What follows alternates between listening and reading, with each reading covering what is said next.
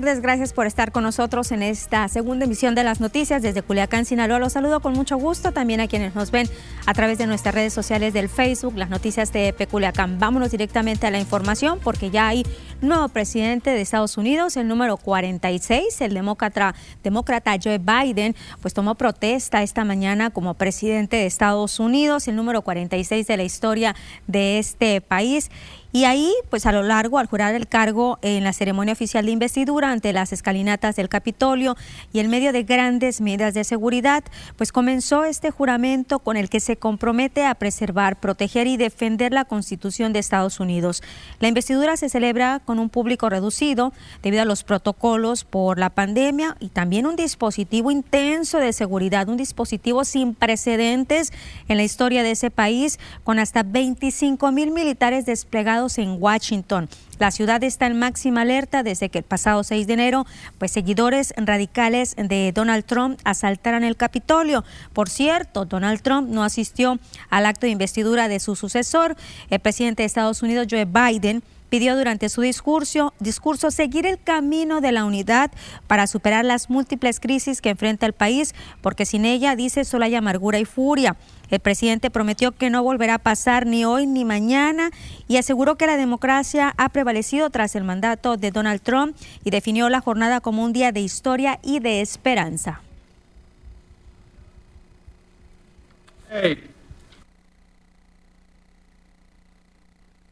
Day of history and hope, of renewal and resolve. Through a crucible for the ages, America has been tested anew. And America has risen to the challenge. Today, we celebrate the triumph not of a candidate, but of a cause the cause of democracy.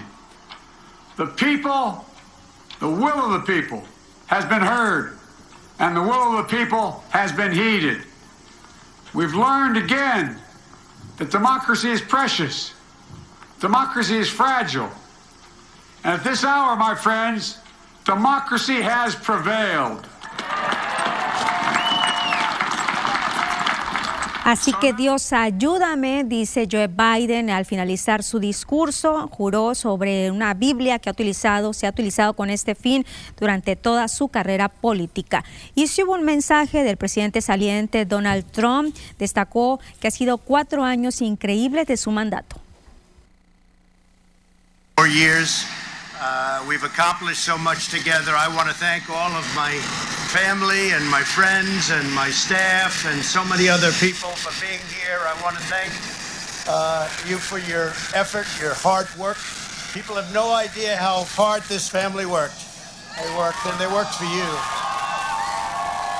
They could have had a much easier life, uh, but they just they did a fantastic job. I just want to thank all of you, everyone. Hope they don't raise your taxes. But if they do, I told you so. And you are amazing people. This is a great, great country. It is my greatest honor and privilege to have been your president. I will always fight for you. I will be watching, I will be listening, and I will tell you that the future of this country has never been better. Y el presidente de México, Andrés Manuel López Obrador, espera que el presidente de Estados Unidos, Joe Biden, cumpla con esta reforma migratoria. En la campaña del presidente Biden, él ofreció llevar a cabo una reforma migratoria. Y yo espero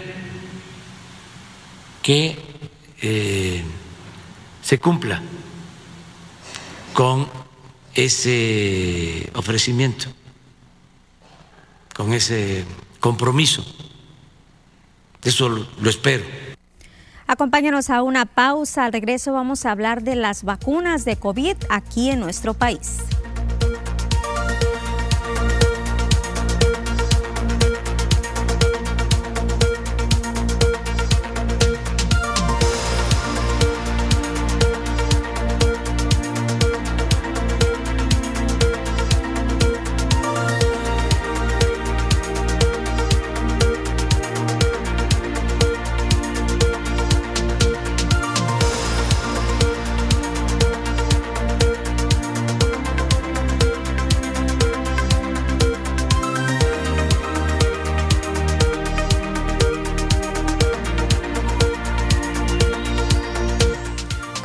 En el Facebook. Manuel Valenzuela dice, pobre señor Lugo contra dos enemigos y un traidor en enlace deportivo. ¿Quién es el traidor y quiénes son sus enemigos, Manuel? Para ver qué nos dice al respecto a. Carmen Córdoba, la señora Carmen Córdoba, dice, buenas tardes, Lupita, soy la señora Carmen. Te paso un mensajito de mi netecito Daniel Osvaldo de seis años. Dice que qué muchacha tan guapa. Saludos y bendiciones para ti, para tu familia. Yo le mando un besote muy grande a Daniel Osvaldo. Gracias, Daniel por eh, estar siempre con nosotros y tu abuelita también que siempre está ahí al pendiente y mandándole porras al señor Lugo. Gracias, señora Carmen Córdoba. Y Daniel, desde aquí te reitero un abrazote. Más comentarios tenemos. Giselle Villa dice: Feliz ombliguito de semana, Lupita, aquí firme viendo el noticiero. Gracias, Giselle. Dagoberto Madrigal, saludos de Peculiacán. Y gracias a todas las personas que están con nosotros. Pues, ¿qué opinan ustedes? Ya hay nuevo presidente de Estados Unidos, Joe Biden pues su esposa, Jill Biden, también eh, ha llamado mucho la atención porque es una mujer bastante, bastante preparada, es una mujer que va a seguir dando clases, es una maestra que incluso inició, eh, inició sus, eh, dando clases a alumnos de secundaria, pero a estas personas con capacidades especiales. Ella dice que va a seguir, que va a continuar brindando estas clases, ya veremos cómo se va acomodando esta situación ahora con el mandato de su esposo. Regresamos a las noticias, ahorita vuelvo al Facebook.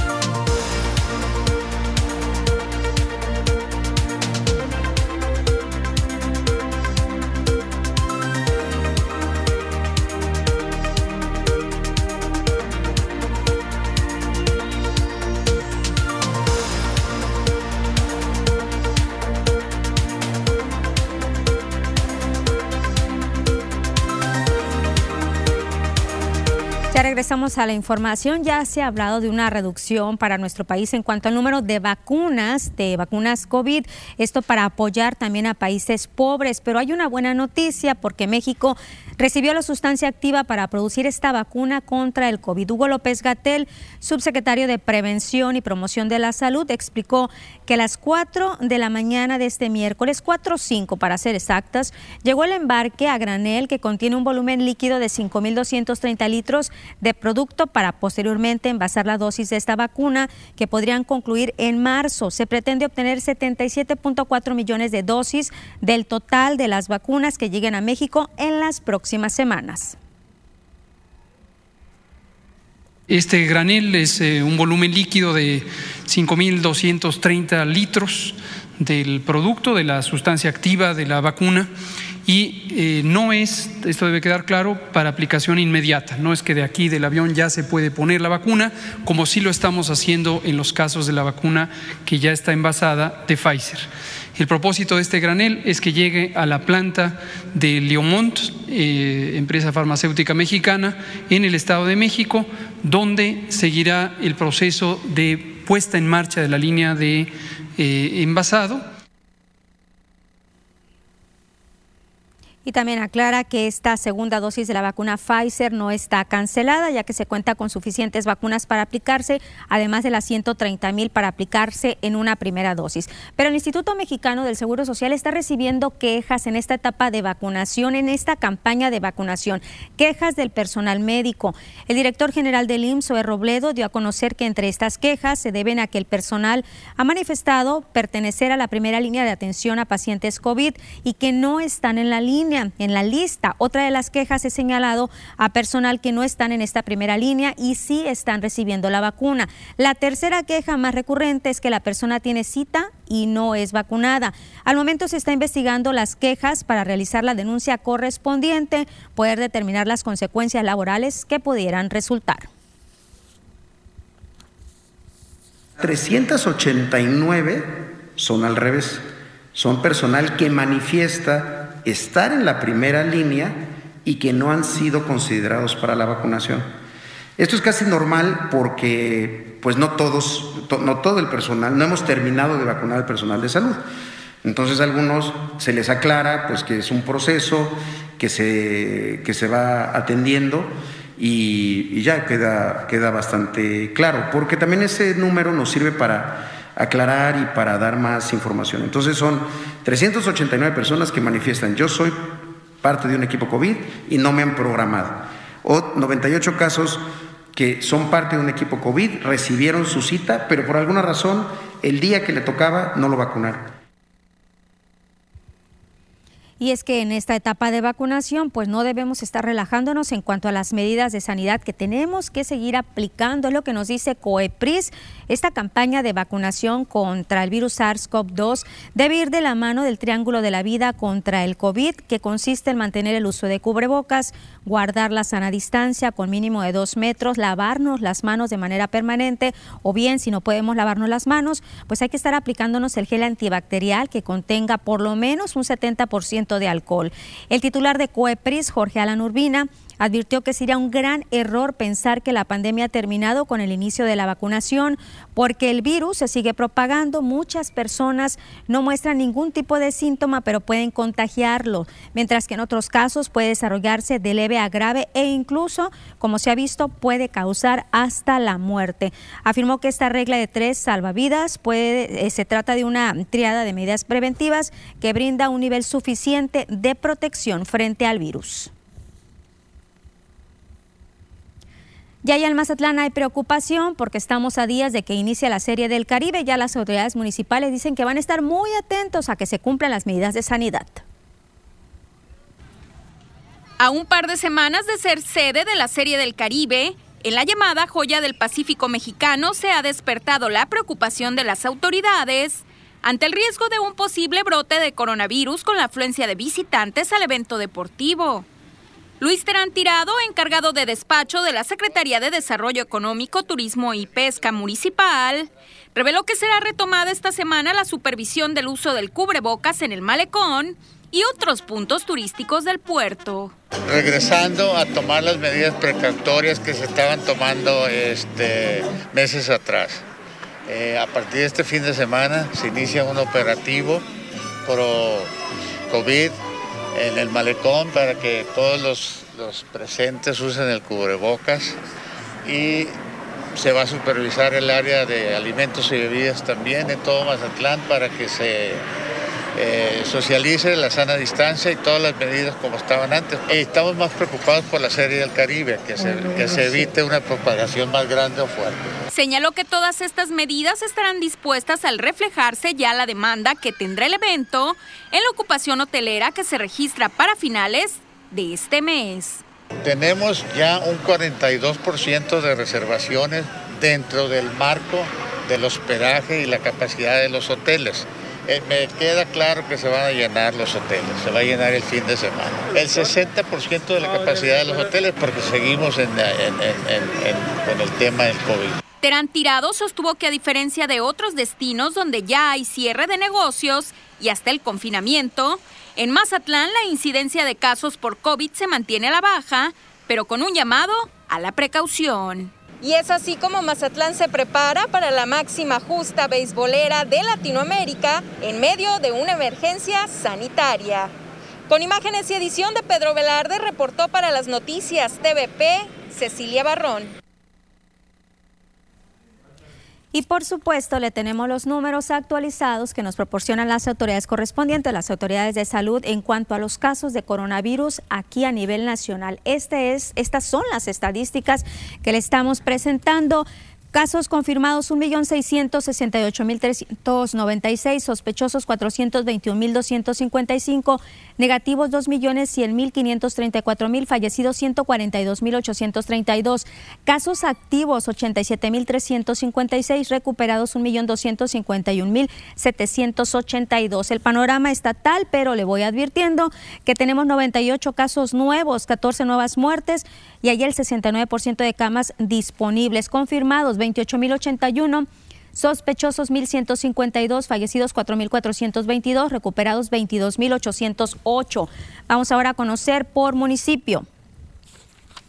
Ahí está, a casos activos sigue a la alza, 851 de ellos, 99 son en Ahome, 3 en Angostura, 8 en Badiraguato, 0 en Concordia, 2 Cozalá, Alarmante Culiacán, 434, 5 en Choix, 4 Lota, 3 Escuinapa, 12 El Fuerte, 148 en Guasave, 71 en Mazatlán, 2 en Mocorito, 6 El Rosario, 42 en Salvador Alvarado, 1 en San Ignacio, 8 en Sinaloa y 13 en el municipio de Nabolato.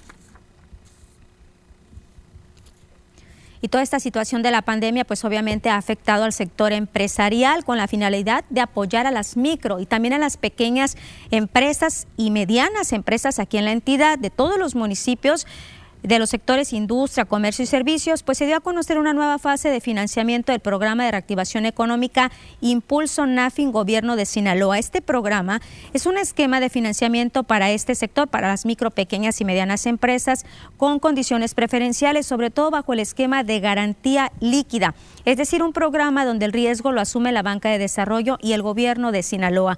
Con esta nueva fase del programa de reactivación económica, se pretende una derrama para el 2021 de 100 156 millones de pesos. Para el secretario de Economía, Javier Lizárraga, este tipo de programas de financiamientos para las empresas son un apoyo ya que fueron creados con condiciones preferenciales. A través de las diferentes emisiones que ha tenido este programa, se ha podido atender a cientos de empresas sinaloenses desde el 2017 y le doy números. A la fecha se han beneficiado a 390 empresas con un monto de más de 807 millones de pesos. El gobierno del estado de Sinaloa ha mantenido activo un convenio de colaboración con Nacional Financiera para la promoción y operación del programa Impulso, un esquema de financiamiento para la micro, pequeña y mediana empresa con condiciones preferenciales y sobre todo bajo el esquema de garantía líquida. Es decir, un programa donde el riesgo lo asume la banca de desarrollo y el gobierno del estado de Sinaloa.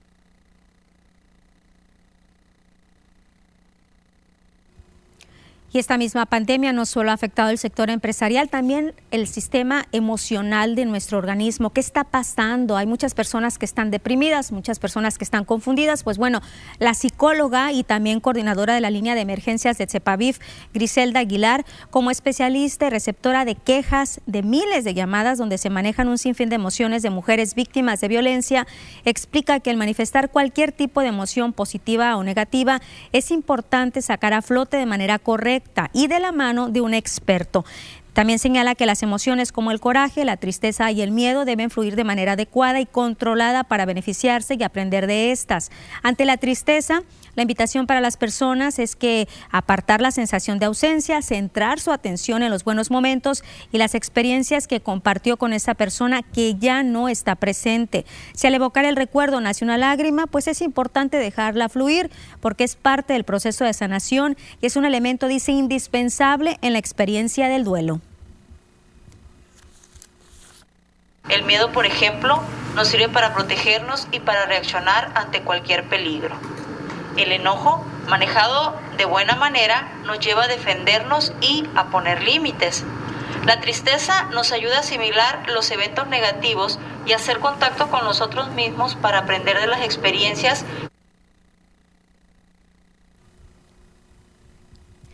Nos vamos a pausa, acompáñeme a ella, regresamos enseguida. También estamos transmitiendo en el Facebook las noticias de Peculiacán.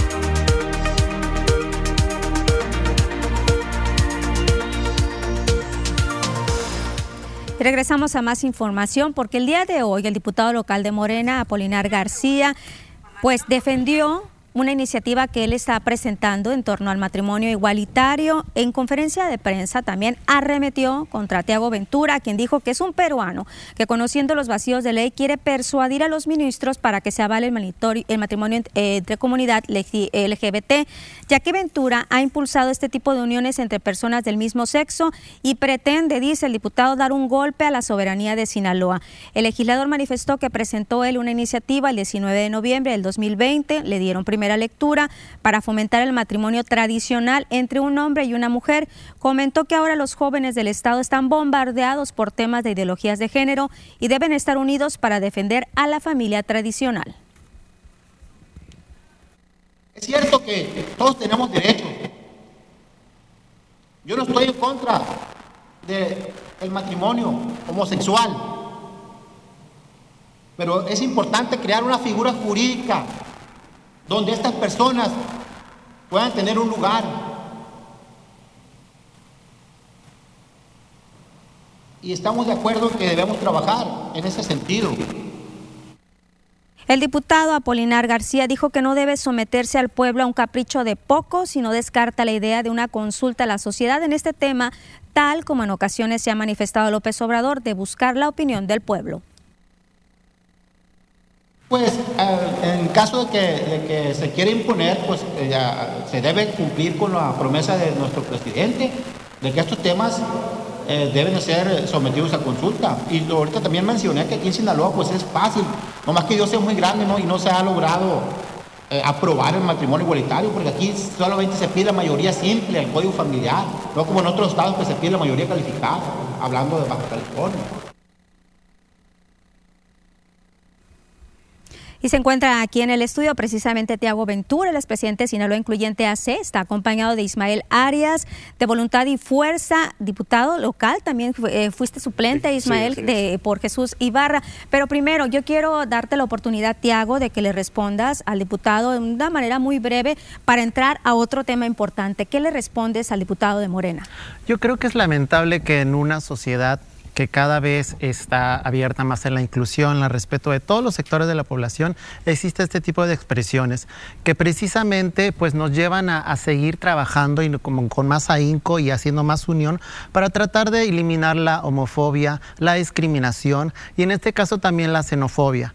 Yo creo que todas las personas merecemos incidir dentro de los espacios en que vivimos y pues decir a la ciudadanía, yo ya he estado presente en dos procesos electorales, he sido inscrito, he sido candidato, estoy ejerciendo mis derechos políticos como ciudadano mexicano y presento iniciativas de ley también como ciudadano y mexicano. Y ahorita que estamos hablando de esto de política y que has estado inmiscuido ya de una manera u otra, Tiago, igual Ismael, pues ustedes están buscando eso, que se les dé la más oportunidad eh, por parte de los partidos políticos de abrir candidaturas a ustedes, no nada más a, ustedes como de, de voluntad y fuerza, de Sinaloa incluyente, también a las personas de talla pequeña.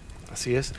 Nosotros lo que nos une a Tiago y a, un servidor es eso, la vulnerabilidad, eh, la discriminación que hay y el hartazgo de estos grupos. Entonces nosotros no pretendemos ya ser un botín político, el que, el, que le toman la foto para la política, ¿no? Para, para la elección. Queremos estar en la toma de decisiones. Eh, estamos convencidos de que si no hay una persona que viva y que sienta lo de lo que vive Tiago, nadie va a poder hacer su lucha mejor que él. Tenemos más de 10 años apoyando a otros grupos, a personajes que al fin no han hecho nada por, el, por los temas que nos, hoy nos, eh, nos este, vinculan y nos tienen aquí. Hay 19 iniciativas en el Congreso del Estado del tema de discapacidad que nadie las toca. Hay dos iniciativas eh, por parte de Tiago también de la comunidad. Entonces lo que queremos es impulsarlas nosotros mismos. Sí, y es que muchas veces como que en el momento del proceso electoral, Tiago, como que sí los agarran y sí vamos juntos y a la hora a la hora, como dicen, eh, prometer no empobrece, pero no se cristalizan los proyectos. Ninguna. Entonces nosotros queremos llegar al Congreso del Estado ya no mediante nuestros representantes populares que pues lamentablemente no han hecho nada por la agenda de los discapacitados, de la discriminación, de la inclusión. Queremos nosotros mismos representarnos porque somos los LGBTs aproximadamente 10% de la población, sumados a las, personas, las personas de la discapacidad, más las familias y los aliados, yo creo que somos un sector bastante representativo de la sociedad que merece ser escuchada y tiene, tiene este, iniciativas de ley presentadas y tiene la experiencia legislativa para hacer un buen papel. ¿Se han acercado ustedes con algún partido político? Hemos tenido pláticas con la mayoría. Y de aquí hacemos un llamado a todos. Nosotros, nosotros estamos abiertos a escucharlos, eh, tomando en cuenta que lo principal es la causa. Nosotros estamos, formamos un instituto, tenemos un proyecto de inclusión, pero de inclusión desde adentro y desde afuera. Es decir, darle la herramienta a las personas con discapacidad, indígenas de talla baja, para que tengan empleo. No buscamos asistencialismo, ya no.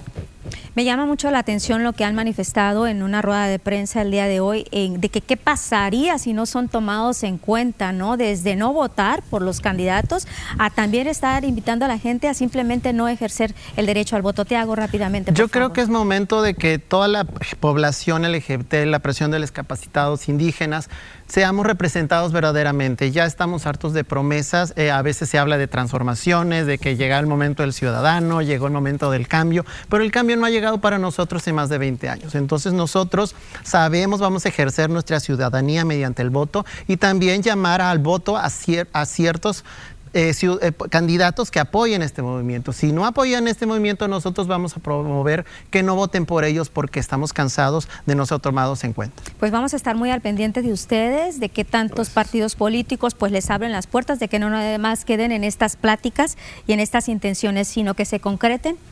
Y decir que todo esto está ya en la ley. Ya está en la ley. Eh, Tiago va a presentar este al, al, INE eh, una, de manera formal un escrito de que ahí dice la ley que ampara lo que nosotros estamos pidiendo. Nosotros no queremos apoyar partido o candidato, queremos ser representantes de la voz que no ha sido escuchada. ¿Ustedes quieren ser candidatos? Por supuesto que sí. ¿Por qué? Iríamos a candidatos para diputados en una fórmula. ¿Y tú, Ismael, rápido? El 1-2, para, para representar, eh, nosotros no estamos peleados con que quién va a suplir o esto. Vamos a hacer un solo equipo, una sola voz un, un, solo frente. Pues les agradezco mucho y como siempre les digo, estamos al pendiente. Tiago, Ismael, mucha suerte. y nosotros vamos a continuar con más, con más información, una información pues referente a este tema de seguridad. Los invito a que me acompañen aquí ustedes que están conmigo, porque también es muy preocupante lo que está sucediendo con estas personas que están luchando, que están trabajando con sus propios recursos. Y es que me refiero a Sabuesos Guerreras, que el día de hoy pues estaban transmitiendo que tras 12 días de la ubicación de los restos de Misael N. Abraham N. y José N. atrás del Panteón de los Pochotes en el Nabolato, pues hoy se llevaron a cabo sus funerales. El colectivo de búsqueda Sabuesos Guerreras acudió a este lugar para mostrar a las autoridades de la Comisión Nacional de Búsqueda acciones y las estrategias que brinden seguridad a la población. María Isabel Cruz, ella es presidente de este colectivo, hizo el llamado a Alejandro Encinas, él es subsecretario de Derechos Humanos, y le exigió sensibilidad para atender problemas de desapariciones en México. Señor Encinas, toque el corazón de estas madres. Yo creo que no se vale que ahorita ustedes aquí en esta reunión que tenemos estemos pidiendo, suplicando cuando no debemos hacerlo. Que tengan más sensibilidad para estos jóvenes que son pobres, no tienen nada. Diez años de caminar, diez años de llorar, de no saber dónde estaban. Y ahora mírenlos, aquí están. Quería compartirles un poco de esto. Los jóvenes originarios del castillo tenían 10 años desaparecidos. Ellos salieron a un partido de voleibol y no regresaron a sus casas. El colectivo de Sabuesos Guerreras cuestiona el trabajo de la Comisión Nacional y Estatal de Búsqueda. ¿Están viendo? Aquí está el licenciado Alejandro Encina es impotencia y coraje. Somos las familias quienes los buscamos y quienes los encontramos. ¿Dónde está la Comisión Nacional de Búsqueda? ¿Dónde está la Comisión Estatal? ¿Dónde están todos los funcionarios que deberían darnos seguridad? ¿Dónde? No hay. Muero de coraje. Tengo mucho coraje.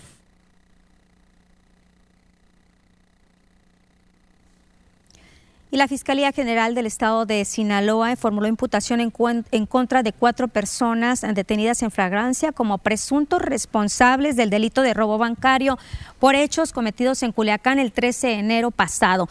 La agencia del Ministerio Público, especializada en delitos de robo a comercio, robo a casa, habitación y robo bancario, obtuvo la vinculación a proceso en contra de tres de los imputados, mientras que para otro más se va a continuar audiencia este día. Aparecen como imputados Eduardo Antonio, Gavino, Doroteo Cristóbal y Jesús Alberto, quien presuntamente participaron en los hechos en la sucursal de una institución bancaria localizada en la colonia Guadalupe. Se acreditaron datos de prueba que establecen que tres de los ahora imputados se introdujeron a la negociación crediticia, mientras que uno más se quedó esperando al volante del vehículo en el que llegaron. Después de apoderarse de una cantidad de dinero, huyeron del lugar, siendo perseguidos por policías preventivos que posteriormente realizaron la detención para ponerlos a disposición del MP dentro de la figura jurídica de flagrancia delictiva. Mediante la formulación de imputación y exposición de datos de prueba, en lo particular para Eduardo Antonio, Gavino y Doroteo Cristóbal, se determinó el auto de vinculación a proceso por el delito de robo bancario con medida cautelar de prisión preventiva oficiosa en un plazo de cierre de investigación de tres meses. Pero para Jesús Alberto se acogió a la duplicidad del término constitucional, por lo que la audiencia continúa en este día. Y seguramente usted vio algunas imágenes a través de redes sociales, un video donde se difunde miles de sardinas muertas, esto en la playa de Bellavista, en la brecha Guasave. Ante esto, la Profepa dio a conocer que después de realizar la inspección sobre la mortandad de esta especie, determinó, determinó que no existen elementos para decir que fue un producto de contaminación o marea roja, ya que la única especie afectada fue la sardina, por lo que se presume que pudo haberse tratado de un excedente en la captura de barcos sardineros que al superar su capacidad de pesca desecharon esta cantidad de peces que quedaron muertos a lo largo de tres kilómetros de playa. La el Profepa trabaja en coordinación con la Conapesca, quienes tienen a su cargo los permisos de captura de esta especie.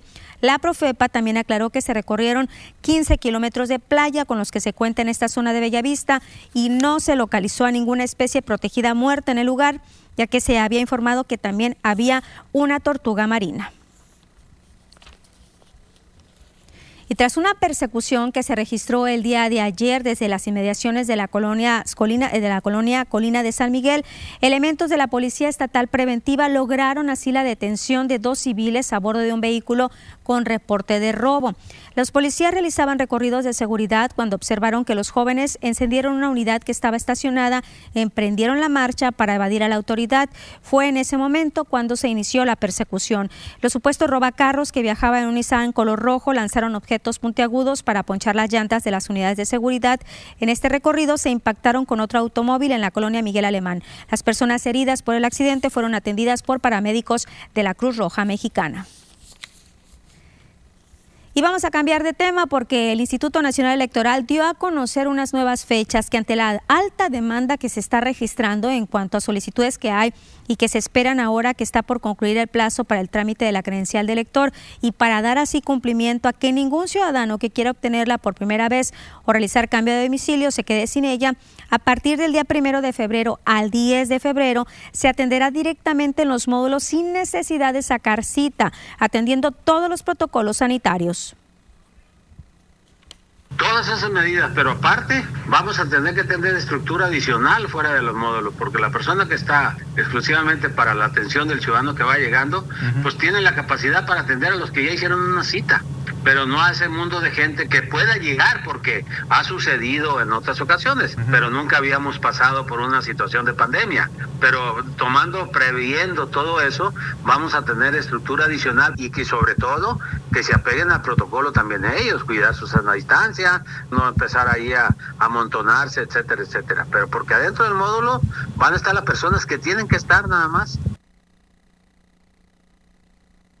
Y también reitera que quienes tienen credenciales de elector con vigencia 2019 y 2020 pues siguen teniendo validez tanto para ejercer su voto en el próximo proceso electoral como para los diferentes trámites en los que se requiere este documento por acuerdos establecidos a nivel nacional atendiendo esta situación extraordinaria de la pandemia, por lo que no es necesario que acudan a renovarla en este momento. Los ciudadanos que tengan credencial 1920 que no vayan, que son credenciales que están vigentes. La división ejecutiva se comprometió a tener otra reunión permanente con la Asociación de, Bancos para que en todos los bancos del país sea recibida como medio de identificación la credencial 1920. Ciudadanos que va a recoger su credencial, pues lo puede hacer después del 10 de febrero, tienen hasta el 10 de abril para recoger. O sea, en pocas palabras, darle prioridad a las gentes que concluye que ya no pueden realizar un trámite después del 10, que repito que son las altas, cambio de domicilio, corrección de datos, las reposiciones también, si extravaste tu credencial, puedes hacerlo posterior porque es una reimpresión de la credencial. Acompáñeme a una pausa, es breve.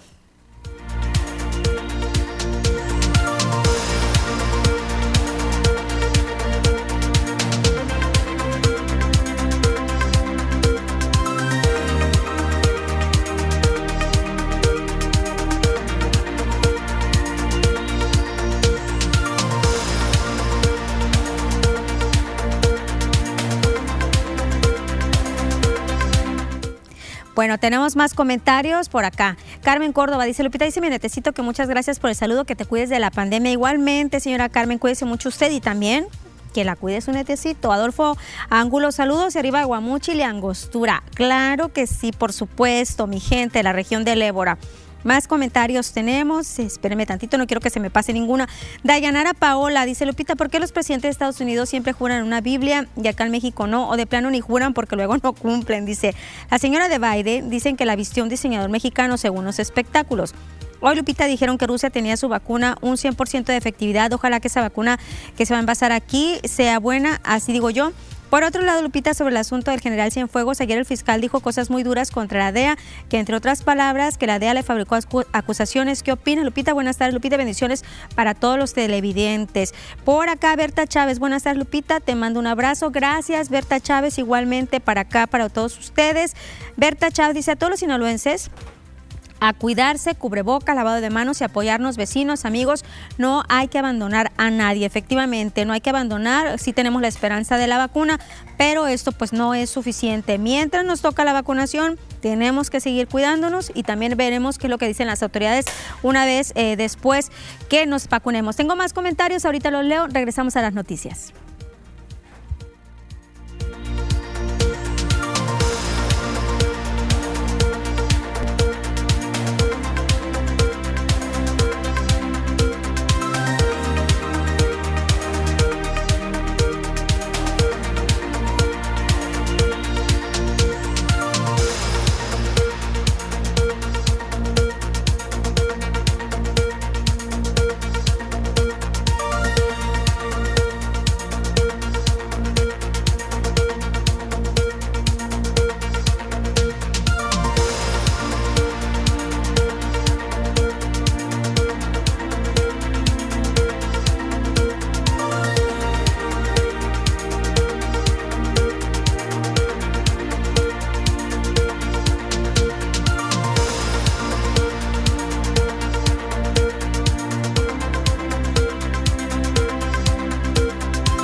Tiempo de deportes, ¿sabes, Aida Ispuro, cómo estás? ¿Qué tal, Lupita? Muy bien, mitad de semana ya, Ya, ya quiero que se llegue viernes. Y ya tenemos final de la Mexicana del Pacífico. Sí, lo hablamos ayer, lo anticipábamos. ¿A quién gustaría? En este caso, pues le atinamos, Sabi. Naranjeros Tomateros llegaron a la final. Los dos equipos más ganadores. Hermosillo tiene 16 títulos, Tomateros tiene 12. Entonces, ahí va Culiacán tras la casa del equipo Naranjeros. Atácale a mí. Muy bien, Lupita, que le va a los Tomateros. Vámonos con la información deportiva. Arrancamos precisamente con la victoria de los Tomateros de Culiacán tres carreras contra cero blanqueada de Edgar Arredondo, combinado por supuesto con relevo sensacional que tuvo el equipo de los tomateros de Culiacán. El equipo Guinda ganó tres carreras contra cero. Arredondo lanzó por espacio de seis entradas, cinco hits, cero carreras y cuatro ponches. Faustino Carrera lo hizo bien, fue el pitcher derrotado, ya que le hicieron una carrera en cinco, un tercio de entradas, cuatro hits y seis ponches. Michael Wynn y Sebastián Elizalde producen carreras. Los Naranjeros de Hermosillo también accedieron a la gran final tras derrotar a los Sultanes de Monterrey. El marcador fue de seis carreras contra tres. Carlos Vargas, gran labor de cinco, dos tercios de entrada, dos imparables, una carrera y seis ponches, pero se va sin decisión. Edgar González lo hace bien también por Sultanes, cinco entradas de cinco hits y solo una carrera. Julián León impulsó dos carreras por parte los Naranjeros. Así que la final está lista. Hoy eligieron refuerzos los eh, dos equipos, tanto Tomateros como también el conjunto de los Naranjeros de Hermosillo. El equipo de los Tomateros de Culiacán eligió a Derrick Loop, este pitcher zurdo que perteneció en la temporada al equipo Guinda, pero que fue recortado en los playoffs. Él eh, fue al Caribe y regresa con Tomateros. Javier Arturo López fue la segunda opción. Víctor Mendoza es el refuerzo de los Naranjeros de Hermosillo. Héctor Velázquez es la segunda opción. ¿Cómo se va a jugar la final de la Mexicana del Pacífico de béisbol? Vamos a ver cuándo arranca. Pues será el día de mañana, eh, no, el día viernes, será el día viernes. Dos partidos en Hermosillo, día de descanso el domingo, lunes, martes, de ser necesario el miércoles en Culiacán, jueves descanso de ser necesario, viernes y sábado de la siguiente semana regresarían a Hermosillo. ¿Cómo están las cosas en Puerto Rico? Le comento rápidamente que los indios de Mayagüez y los criollos de Caguas arrancan actividad del 23 de enero, esto en la serie final. Vámonos a Venezuela. En Venezuela, ¿cómo están las cosas? Ayer Anzuategui derrotó ocho carreras contra dos al conjunto de navegantes para poner la serie 3 a 3. Este semifinal. Tigres de Aragua derrotó a Cardenales 7 a 1 y la serie está 3 a 3. En Colombia, el equipo de los Vaqueros derrotó 4 por 2 al Barranquilla para colocar la serie final 2 a 1 a su favor, así los equipos de El Caribe. Los Rayados del Monterrey presentaron 11 casos en cuanto a jugadores, en cuanto a futbolistas de positivo del coronavirus, incluyendo a gente del cuerpo técnico y del staff. Suman un total de 19. Ellos se enfrentaron al América el pasado sábado y ya por América, Guillermo Ochoa Benedetti han sentido o han tenido síntomas del COVID-19. Vamos al equipo del Mazatlán FC, el conjunto del puerto va a recibir el próximo día viernes a el próximo rival que será el Santos Laguna. El equipo del Mazatlán está trabajando fuerte, sobre todo en el sector defensivo, así lo comenta Mario Zuna. Gran partido contra, contra Tigres, que, es un rival de, jerarquía. Eh, le ganó 2-0 en su casa, entonces eh, viene, viene de dos victorias, sabemos que va a ser un rival difícil. Eh, nosotros prácticamente pues jugamos el, domingo, ayer se regeneró un poco y hoy apenas se va, se va a preparar el partido, ¿no? Eh, estamos a la espera de, de qué nos va a proponer el entrenador y, y empezar a trabajar a partir de hoy para el partido del viernes. Bueno, y cerramos la información deportiva con estas imágenes de Sergio El Checo Pérez, ahora con la escudería de Red Bull, con la cual estará participando en este 2021 en la Fórmula 1. Gran trabajo el que hizo Checo Pérez el año 2020, subiendo al podio en primer lugar en una de las competencias y ahora con una nueva escudería. Y ya no tengo tiempo de hablar del Checo, no pero hablamos en el Facebook, nos vamos a pausa.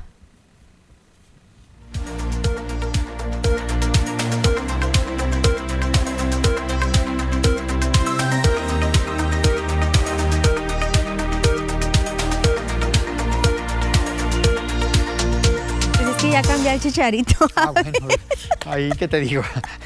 Ahí que te digo. los dos son tapatíos. Sí, los dos tapatíos. Y la verdad, pues buenos deportistas. Cada quien en, su rama. Uno ya de salida, Javier Hernández, ya a su nivel futbolístico por los suelos al llegar a la MLS, pues imagínate, ¿no? Pero triunfó en el Manchester United, le fue muy bien en el ah, Real Madrid. Va a parecer de comentarista. Lo hizo bien en el Leverkusen, quién sabe, fíjate, pero veremos. Bueno, mira, a lo mejor hasta después no sale como candidato, como el, no quiero decir nombres, de y gobernador. No hay, necesidad de eso para Chicharito. Y Sergio Pérez, pues muy bien, ¿no? El año pasado, y veremos con una escudería de mucho mayor calidad cómo le va en este 2021. Y sí, que fue un año muy difícil para él el 2020 por enfermedades, por accidentes, pero aún así logró eh, culminarlo y con éxito, ¿no? Con reflectores positivos en el 2020 y esperemos que el 2021 pues también le vaya muy bien. Interesante la situación para el piloto mexicano. Ahí, Said, gracias. Nueva mañana. Regresamos a las noticias.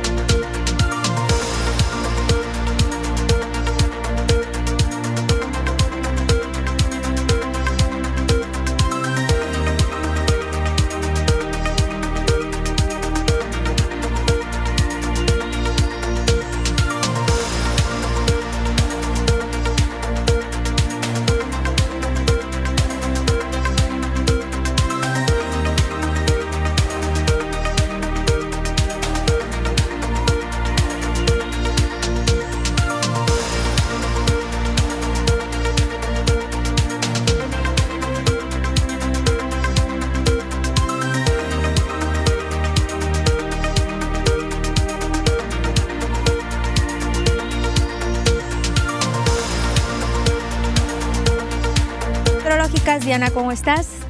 Yo súper abrigada, ¿eh? Ah, ya me di cuenta, Lupita, con este frío, ¿no? Amaneció agradable el día de hoy con lo que pasa es que yo dije, vale más, por si las temperaturas llegan a bajar, si hay lluviecita, yo ya voy prevenida, pero ¿cómo van a estar el resto del día? Claro que sí, Lupita. Primero comenzamos con el mapa nacional para conocer las temperaturas actuales en algunos puntos importantes del país, comenzando por la frontera en Tijuana, donde actualmente se registra un cielo totalmente cerrado y 21 grados centígrados, al igual que en La Paz, la condición de cielo se mantiene, al igual que en Chihuahua, Durango, Monterrey y Guadalajara. Ya para Acapulco, despejado con 31 grados centígrados y para finalizar Mérida, actualmente con 29 grados y la condición de cielo mayormente nublada. Nos vamos a conocer las temperaturas actuales para nuestro estado Sinaloa, comenzando en la capital Culiacán, donde actualmente el cielo se mantiene totalmente cerrado y 23 grados centígrados, precipitaciones altas al 40% y la humedad también al 71%. Ya para la noche se prevén 17 grados centígrados para la capital. Guamuchil, actualmente la temperatura que se siente solamente de, de, 27 grados y bueno, el cielo totalmente cerrado. Ya para la noche se prevé también una temperatura de 27 grados. ¿Qué te parece, Lupita? Las temperaturas actuales en nuestro estado de Sinaloa. Tenemos que conocer también en Guamuchil, no me dejes a mi tierra fuera, Diana. Claro que sí, comenzamos ahora con Guamuchil. Actualmente la condición de cielo totalmente cerrada y 23 grados centígrados, precipitaciones altas al 49% y ya en la noche que se prevén solamente 18 grados para el sector de Guamuchil. Guasave más al norte, la condición de cielo que se mantiene totalmente cerrada y 21 grados centígrados, precipitaciones aquí también altas se mantienen al 64% y ya en la noche se prevén solamente 18 grados centígrados para el sector de Guasave. ¿Qué nos esperan los próximos días? Regresamos otra vez a la capital Culiacán. El día de mañana podemos ver un cielo también con leves lluvias y se mantiene viernes y sábado parcialmente nublado, las máximas que van a variar entre los 25 y los 28 grados centígrados y ya las mínimas que se prevén de entre 14 y 16 grados para la capital. Guamuchil. El día de mañana tenemos una condición de cielo aquí también con leves lluvias. Viernes parcialmente nublado y ya sábado despejado. Las máximas que van a variar para el día de mañana de 23 grados y llegan hasta los 28 grados para el día viernes. Y las mínimas que se prevén de entre 11 y 16 grados para Guamuchil. Guasave más al norte. Mañana aquí también tenemos leves lluvias. Ya viernes se mantiene el cielo parcialmente nublado y ya sábado soleado las máximas que van a variar entre los 23 y los 28 grados centígrados y ya las mínimas que se prevén de entre 10 y 16 grados para el sector de Guasave. Hasta aquí el reporte meteorológico. Continuamos contigo, Lupita. Pues lo volvemos a decir, las lluvias nos traen frío. Gracias, Diana. Claro que sí. Vamos a pausa.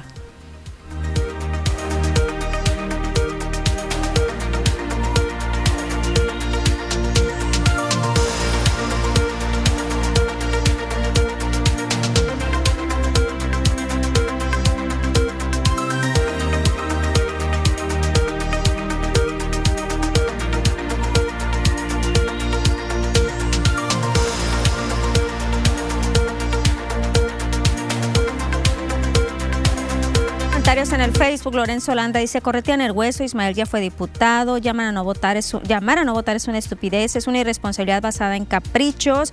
Por acá había visto un comentario del señor Arnulfo Ahorita lo localizo inmediatamente. Que nos dice Betty Medina, dice buenas tardes. El señor Arnulfo dice saludos, Lupita Barridos, pero aquí estamos. Me perdí una parte, pero en cuanto termine la transmisión en vivo, lo veo en el Facebook completo. Un saludo al equipo de TVP. Gracias, señor Arnulfo, como siempre, por estar muy al pendiente de nosotros. Más comentarios, Lorena Landa. Eh, Lorenzo Landa, perdón, dice, también estos tipos quieren huesos solo por el hecho de ser gays y discapacitado. Eh, más comentarios.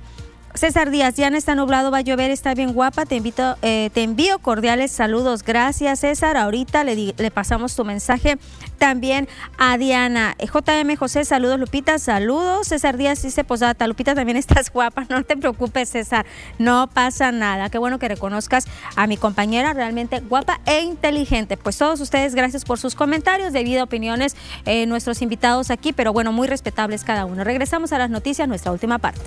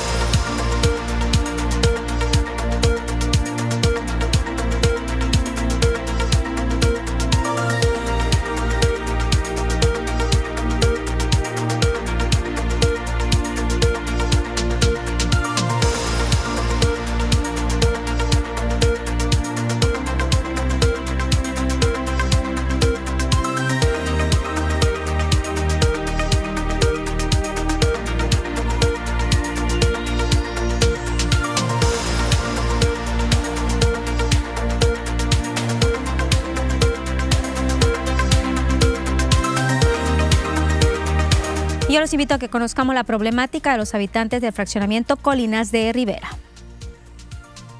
Una muy mala combinación ha resultado en el fraccionamiento Colinas de la Ribera, los camiones urbanos, los baches, los topes y las banquetas. A raíz de la mala calidad del pavimento y del paso constante de camiones urbanos, en la calle Villa Culiacán, casi en la esquina con el Boulevard Jardín de las Orquídeas, se han multiplicado los baches. A los vecinos de esa cuadra se les juntaron las situaciones de riesgo. Los camiones que bajan por esa vía a exceso de velocidad propició que los que ahí viven pusieran unos topes, pero esto al final se volvió en su contra porque ahora los choferes de los camiones encontraron una solución. Por a causa de los hoyos, los camiones están tendiendo a subirse a nuestra banqueta. Entonces el peligro es, no puede uno ni siquiera estar un metro de, abajo del portón porque corremos el riesgo de que nos vayan a atropellar. Otra de las vecinas explicó que por lo erosionado de la calle frente a sus casas han optado por rellenar los baches que quedan pegados a sus banquetas, pero esto ha salido peor. Le sacan la vuelta al tope y se meten por la banqueta de uno. Eso no es justo. Como dice ella, eh, eh, hemos estado arreglando las calles nosotros para que los camioneros se suban por nuestras banquetas y eso no es justo. Los vecinos de la calle Villa Culiacán hacen un llamado enérgico a las autoridades para que los atiendan antes de que suceda una tragedia. Eh, le hacemos un llamado al presidente municipal, a la Dirección de Tránsito y Transporte, que nos apoye en eso, en que nos ayuden a tapar los baches, para que no tengamos problemas pues con nuestras unidades y para que no vaya a causar un accidente. Y en segundo lugar, pues eh, que pongan orden al transporte urbano, que no pasen a exceso de velocidad, que es una calle donde hay familia y donde pues estamos exponiendo nuestras vidas por, por causa de los camiones. Con imágenes de Gamaliel Alarcón para las noticias TVP, Concepción Soto. Vamos a conocer ahora reportes que nos hacen a través de nuestro número telefónico de WhatsApp. Dice, para reportar una lámpara de luz del poste 9450 eh, que se encuentra en la calle Presidente Adolfo de la Huerta, esquina con Avenida Adolfo Ruiz Cortines. Tiene mucho tiempo sin luz, se juntan muchos malvivientes. También dice, buenos días, de nueva cuenta soy de la Reforma Sindicatura de Jesús María. Hago de nuevo mi denuncia de una carbonera que está por la orilla del río en Caminaguato, que nos ahoga el humo a diario y ya nos hemos estado enfermando de las vías respiratorias. Y buenos días, en Infonavit David en el artículo 110, ninguna lámpara prende. Es el artículo 63, está igual, dando mucho miedo y cada rato roban pilas de los carros y están quebrándole los vidrios. Otra más, un llamado a las autoridades correspondientes en la colonia Tierra Blanca, calle Artesanos, que conecta con el arroyo del Piojo. No hay acceso o está muy feo. Por favor, atiendan este sector, ya que por la Obregón de un solo sentido se tiene que tomar estos accesos y huele muy mal el agua. Otro más, por el Boulevard Alcatraz, frente a la entrada privada Estancias, repararon una fuga de agua y dejaron un cochinero en todos estos andadores. Le, voy a dar a conocer nuestro número telefónico de WhatsApp para que nos haga llegar ahí sus mensajitos. Es el 6671 77 99 46. Lo repito, 6671 77 99 46. Y con esta información nos despedimos. Gracias por su atención. Nos vemos mañana a las 2 de la tarde.